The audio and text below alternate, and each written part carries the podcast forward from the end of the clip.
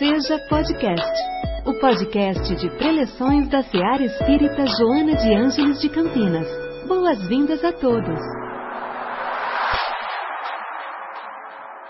Nós recebamos nesse instante as bênçãos de nosso Mestre, de nossos amigos espirituais de luz que aqui se encontram. Minha gente, todos nós sabemos que nós, cada um de nós, todos nós somos espíritos milenares. Nós estamos aqui nesse planeta de expiação e de prova há bastante tempo. Há bastante tempo. Mas por que, que nós estamos aqui há bastante tempo? A gente sempre ouve isso, né? Não, nós estamos aqui no nosso planeta de expiação de provas, em mais uma reencarnação. Parece uma coisa que se repete, repete, repete e é assim mesmo. Por que, que a gente repete e repete? Em função das nossas decisões anteriores, em função das nossas próprias escolhas. Então nós aqui permanecemos e mudamos gradualmente de estágio espiritual dependendo das nossas escolhas, cada uma delas. E porque a gente não muda desse nível, porque a gente precisa viver as situações. Não é simplesmente ver, observar, olhar, ouvir falar. Não, eu ouvi falar e isso me modificou. Não existe. O que nos modifica, o que nos modifica o ser, que toca realmente o nosso coração e que faz a gente mudar de atitude é viver a situação. É isso nos, nos move. Exatamente isso que faz com que a gente raciocine e diga: não, realmente está errado ou está certo. É nessa avaliação. E se nós estamos aqui há tanto tempo e vamos e voltamos e vamos e voltamos, a gente há de convir que as nossas escolhas boas são menores que as escolhas ruins. Então a gente volta para novamente recomeçar o ciclo e ir ajustando as nossas decisões. A vida nova que Jesus nos disse. Né? Eu sempre ouvi, né, desde pequeno, que eu ouvia minha avó dizer: ah, um exemplo é melhor que mil palavras. Quem não ouviu isso? Né? Mas é verdade. É, eu, essa, essa frase dita é, organizadamente, vamos dizer assim, é: no processo da educação, quase sempre um gesto tem efeito mais poderoso do que muitas palavras. Então, quando a gente vê, participa, mais que tudo, participa de uma situação, ah, isso mexe com a gente definitivamente. Eu tenho certeza que cada um de nós que aqui está, que eu consigo ver ou não, nesse instante lembra de alguma situação que passou há muito tempo, recentemente, ontem, hoje, situações são coisas do nosso dia a dia. Né? E as coisas acontecem quando a gente menos espera. Quando eu estava lendo esse, esse capítulo do livro Lampadário Espírita, da nossa irmã Joana de Ângeles, eu lembrei de uma história muito interessante, muito simples, mas que mostra para a gente exatamente como essa coisa funciona.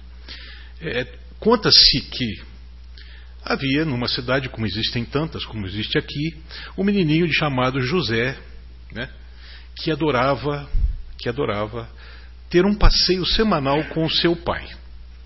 O seu pai semanalmente pegava José e saía para andar. Eles moravam numa cidade praiana e eles adoravam ir até no de quarta-feira, quinta-feira, que eram os dias de folga do pai, eles adoravam ir ver os barcos, bater um papo, caminhar, caminhar, indo, iam e voltavam a pé até o mar, e no retorno, sempre invariavelmente, o pai chamava José, convidava José para tomar um sorvete de casquinha.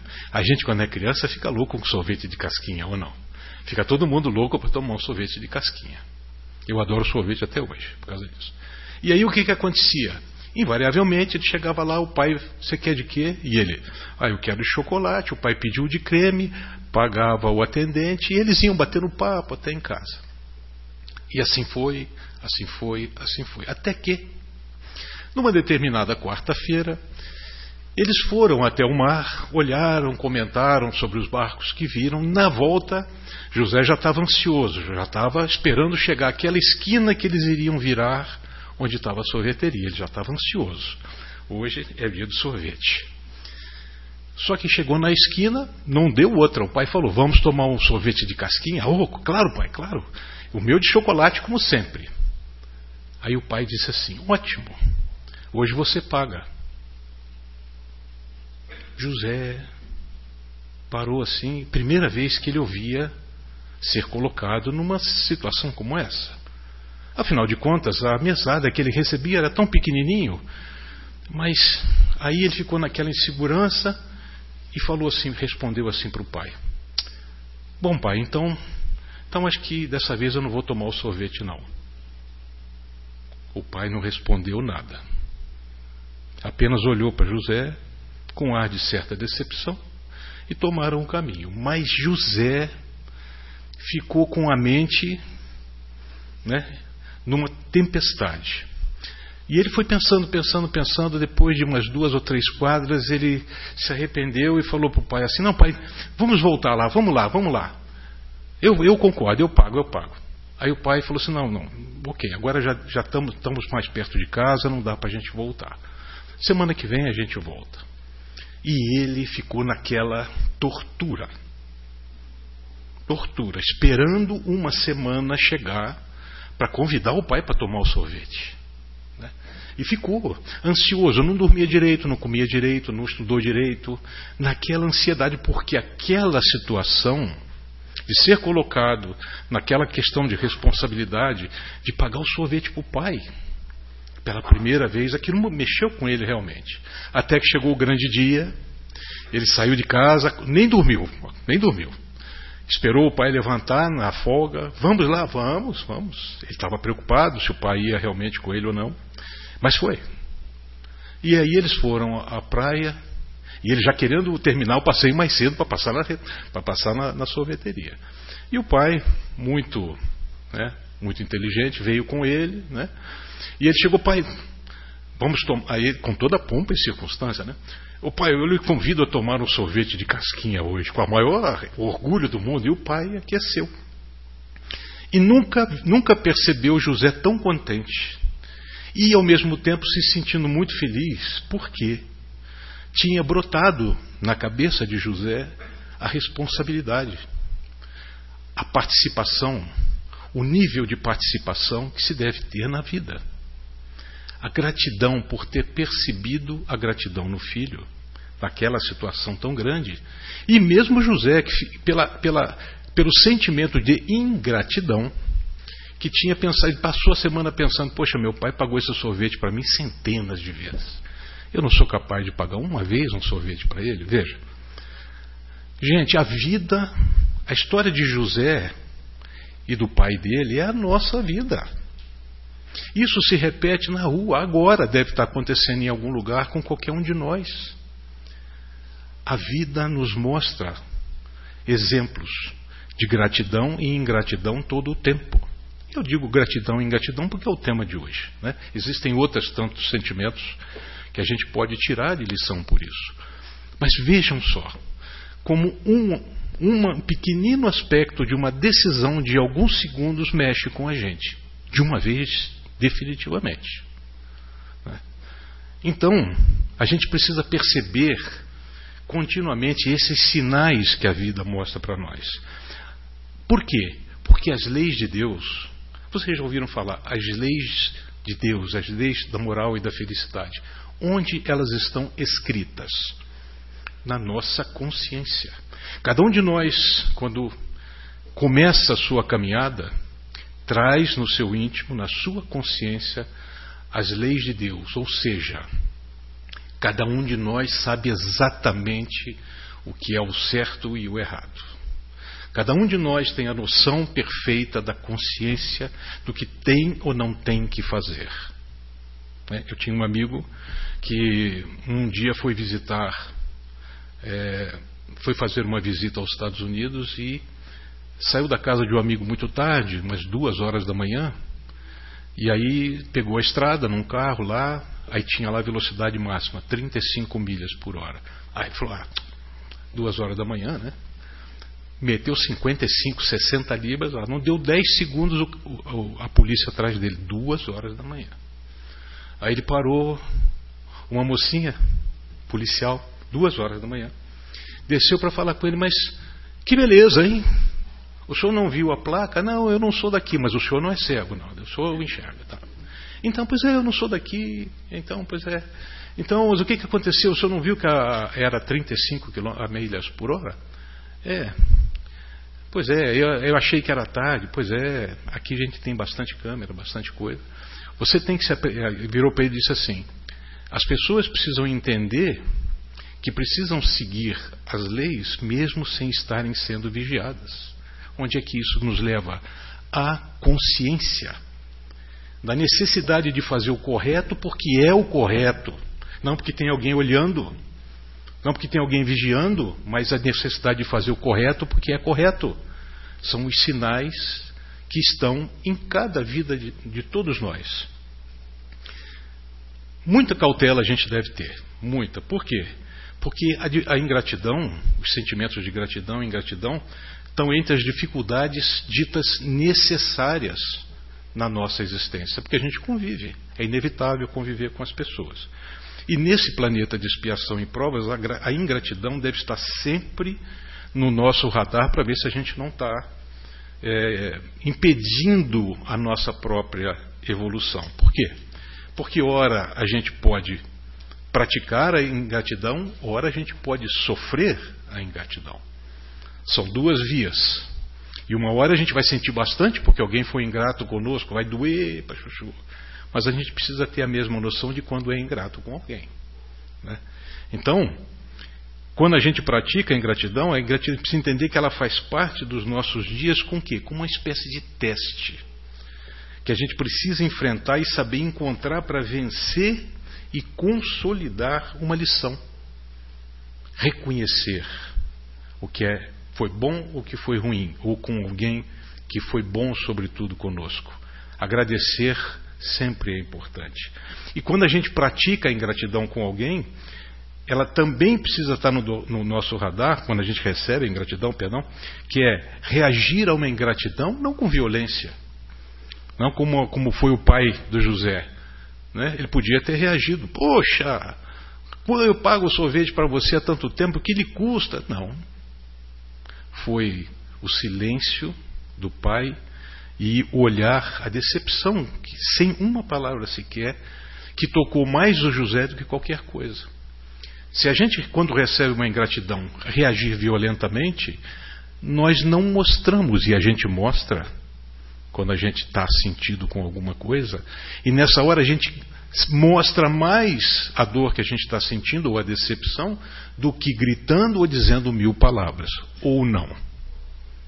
Claro, a pessoa que convive com a gente sabe imediatamente. E eu não estou exagerando, imediatamente. Importante, olha que nossa irmã Joana de Ângeles nos diz. Se o outro é incapaz de reconhecer os nossos esforços, se lhe faltam valores morais para entender a bondade alheia, então que a limitação dele não seja fonte para o nosso desestímulo de ser grato. Não é porque o outro não demonstra a sua gratidão que a gente vai parar de fazer as coisas corretamente. Ah, vou fazer, vou ser bom para quê? Ninguém, não tem ninguém reconhece a minha, a minha, as minhas coisas boas. Não é essa. A nossa meta não é essa, não é ser reconhecido por ninguém, é ser reconhecido por nós mesmos, gente. É ter no coração a alegria de ter feito alguma coisa por alguém. Simples, porque Jesus fazia as coisas simples. Mas Jesus era grandioso, não tem dúvida.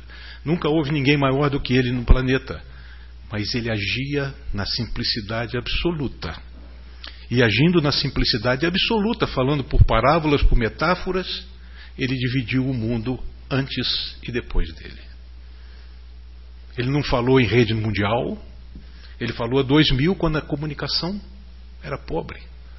E, no entanto, nós estamos aqui seguindo seus exemplos até hoje e somos extremamente gratos a Ele por tudo que Ele deixou para nós.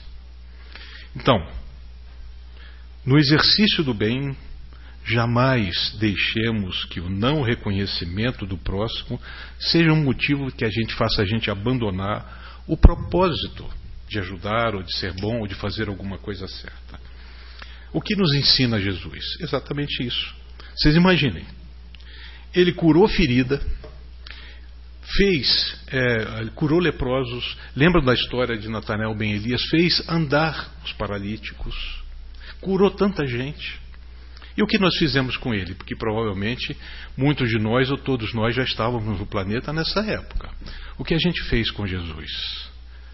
Ele, qual foi a forma que nós agradecemos a Jesus? Nós escolhemos Barrabás e crucificamos Jesus. Foi escolha nossa. Essa, essa foi a nossa gratidão. Qual foi o seu maior ato incondicional de amor e de mestre? Foi passar para os seus discípulos, um grupo de homens muito rudes e pobres, o caminho correto da redenção, da glória. E assim mesmo, ele foi traído por um deles. Mas isso foi. Como, já, como reagiu Jesus a essa ingratidão?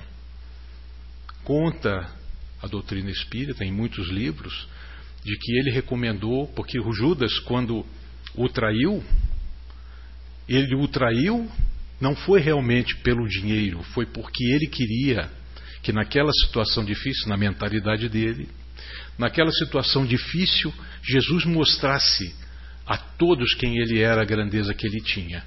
Ah, quando ele se vir com medo ameaçado, ele vai mostrar quem é. Um raciocínio no nosso nível, não no de Jesus. Jesus aceitou e o perdoou, sinceramente. E qual foi a sua resposta a toda ingratidão recebida todo o tempo? Amor, mais nada. O que ele fez contra toda essa ingratidão? Ele que não precisava ter vindo aqui, absolutamente. Ele veio aqui para nos mostrar, dividir a humanidade, a nossa história antes e depois dele, e o que, que ele recebeu como gratidão? Uma cruz. E, no entanto, ele, com os exemplos dele, com o carinho dele, ele está aqui, servindo, a, a sua vida nos servindo de exemplo até hoje. Joana de Ângeles, que é, ela escreve, ela tem uma obra de 16 livros sobre a psicologia espírita sensacionais, eu recomendo a todos que leiam. Ela vem ao nosso auxílio dizendo o seguinte: olha, armazena as tuas melhores energias em nome de Jesus, para amar com desinteresse e abnegação. Desinteresse e abnegação, coisas simples como ele fez. E ela diz: servidor do Cristo que pretende ser, não te revoltes com os que se utilizam do vasilhame do teu amor e te, esquecer, e te esqueçam pelo caminho. Aqueles que nos viram as costas, apesar da gente tentar fazer todo o bem possível, isso não é motivo para que a gente deixe de fazer. O problema é de quem fez, não nosso. Unge-te na medição do amor e esforça-te por amar, especialmente os que se fizerem difíceis de ser amados. Só coisas simples que eles pedem, né? Só coisas simples. Mas é aí que está. Quando a gente conseguir fazer, quando a gente conseguir mexer, quando a gente conseguir mudar, aí nós vamos mostrar que alguma coisa está mudando com a gente. Porque a gente está começando a dar valor, a entender esse, esse valor né, da, da, da gratidão. Né? Existe uma, uma, uma história muito interessante, é curtinha mas eu, eu gosto muito dessas histórias, desses causos, que faz a gente. Né? Você vê isso já é comum desde o tempo de Jesus. Ele falava por parábolas exatamente por isso. A gente continua gostando dessas histórias até hoje. Então, descreve o seguinte: essa, essa história que é pequena, ela, eu a li com, exatamente com esse, com esse título: O Poder da Gratidão. Havia um empresário norte-americano que resolveu viajar até Israel. E nessa viagem a Israel, ele foi até os escritórios da empresa lá, E ele trabalhava muito, ele tinha muitas reuniões, e um dia ele tinha pouco tempo para almoçar, ele desceu rapidamente, chegou num restaurante perto do escritório para não perder tempo. Quando ele chegou, tinha uma fila enorme. Qual é a reação nossa quando acontece isso? Mau humor imediato. E ele ficou ali na fila, tinha um senhor na frente dele, as pessoas estavam entrando, ele, outras estavam esperando, e toda hora ele olhava o relógio, exatamente como a gente faz. Olhava o relógio, olhava o relógio, olhava o relógio, o senhor que estava na frente dele chegou para ele e disse assim: O senhor quer passar à minha frente? Falei, não, pelo amor de Deus, vou passar à frente do senhor, por quê? Não, não, não, pô, tranquilo, eu estou aqui, eu sou aposentado, eu não estou com pressa. Estou vendo que o senhor está muito, muito apressado, por favor, pode entrar. O senhor não se incomoda mesmo? Não, não, por favor, estou lhe dizendo. E esse empresário entrou no restaurante.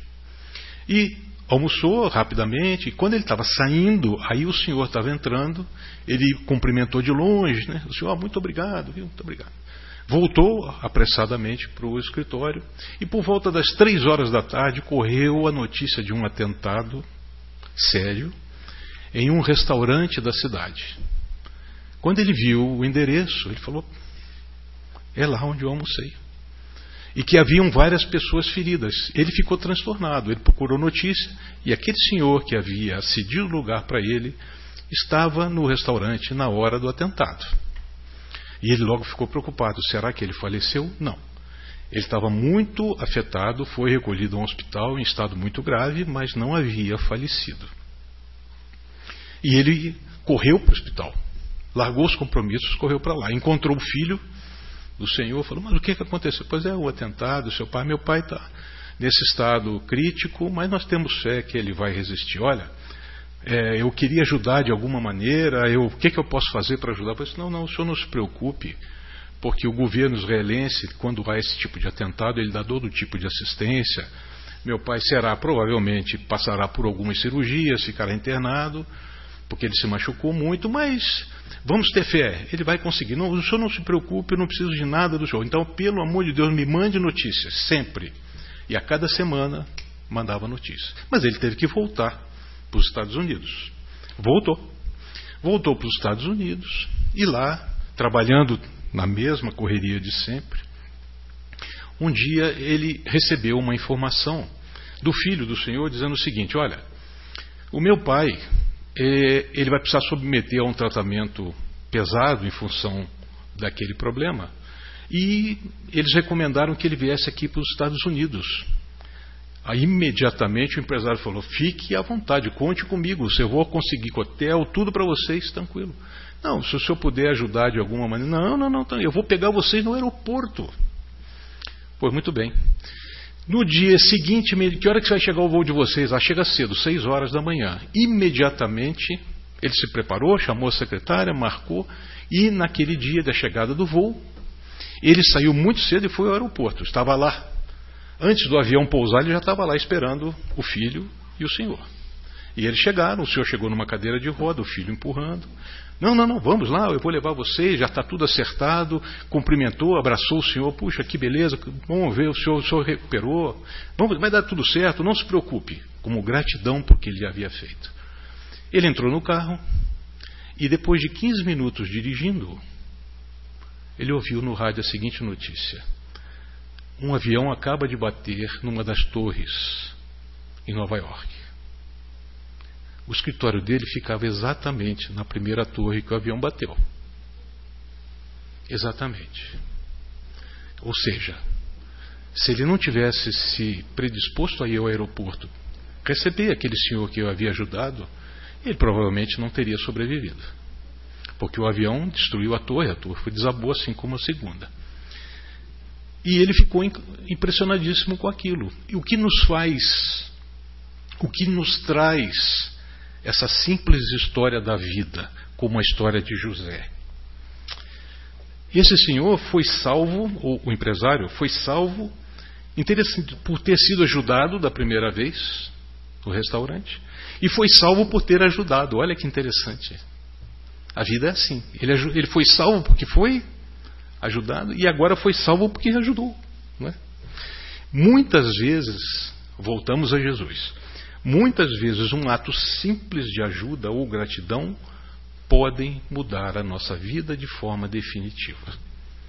Então, embora a gente corra desesperadamente atrás dos nossos compromissos, sempre tem que haver um minuto de paz, sempre tem que haver um minuto de equilíbrio, sempre tem que haver gratidão.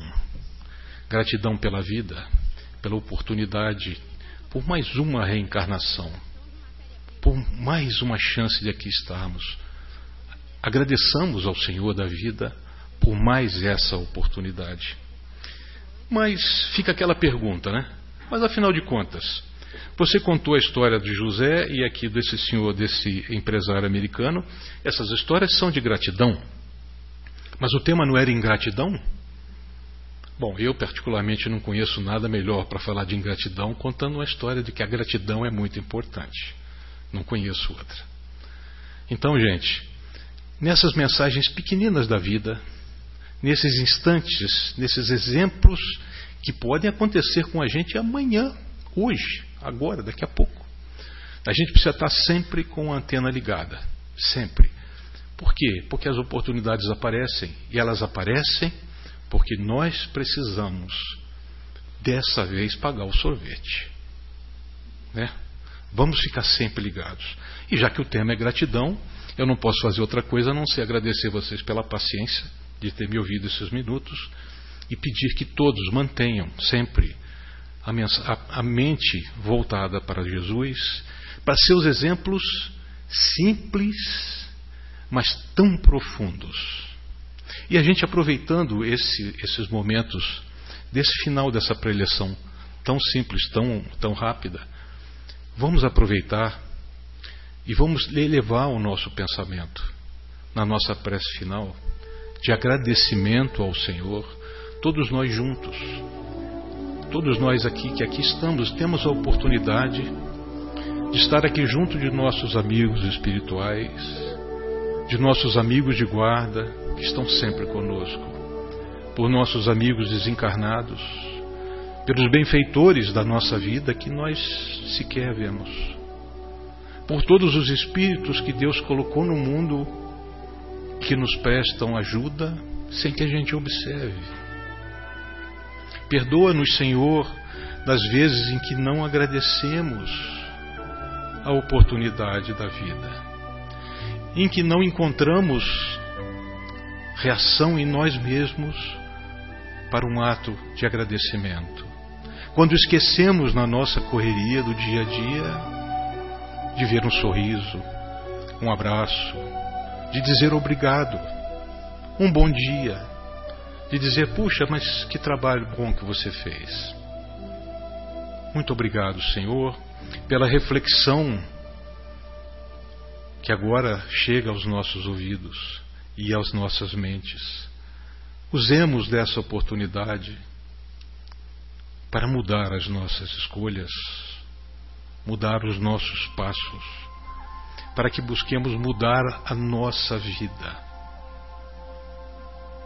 Que essa luz, Senhor, que nesse instante vem do alto sobre todos nós, que ela nos acompanhe sempre, que ela sempre esteja nessa seara, na casa de Joana de Ângeles, a quem tanto agradecemos, por todas as semanas nos abrir as portas na esperança que as nossas decisões mudem.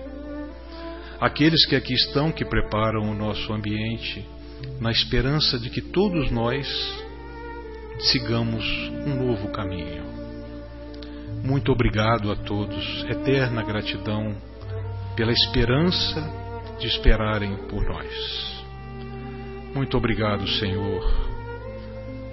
Mesmo que lá atrás, naquela época em que aqui estivestes, eu não tenha sido capaz de te agradecer. Agora, depois de tanto tempo, te agradeço imensamente pela minha oportunidade, por minha vida, pelo meu caminho, pelos meus problemas, porque sei que há tantos irmãos que sofrem, que perdem, tantos irmãos que sofrem mais do que eu, por que eu seria mais importante? Muito obrigado, Senhor. Ajuda-me na minha pequenez a entender as minhas fraquezas e mudar a minha vida, definitivamente. Desculpa-me os erros contínuos, as falhas que cometo. Ajuda-me a não repeti-los. Que a tua luz, que essa paz infinita que agora está conosco, nos siga até a nossa casa. E continue conosco amanhã e sempre. Muito obrigado, Senhor. Que a tua paz nos envolva a todos. Que assim seja. Em nossa célula de amor, sua presença é sempre bem-vinda. Acompanhe também nossas atividades nas redes sociais. Acesse arroba seja CPS. Afinal, sua participação faz a SEAR acontecer.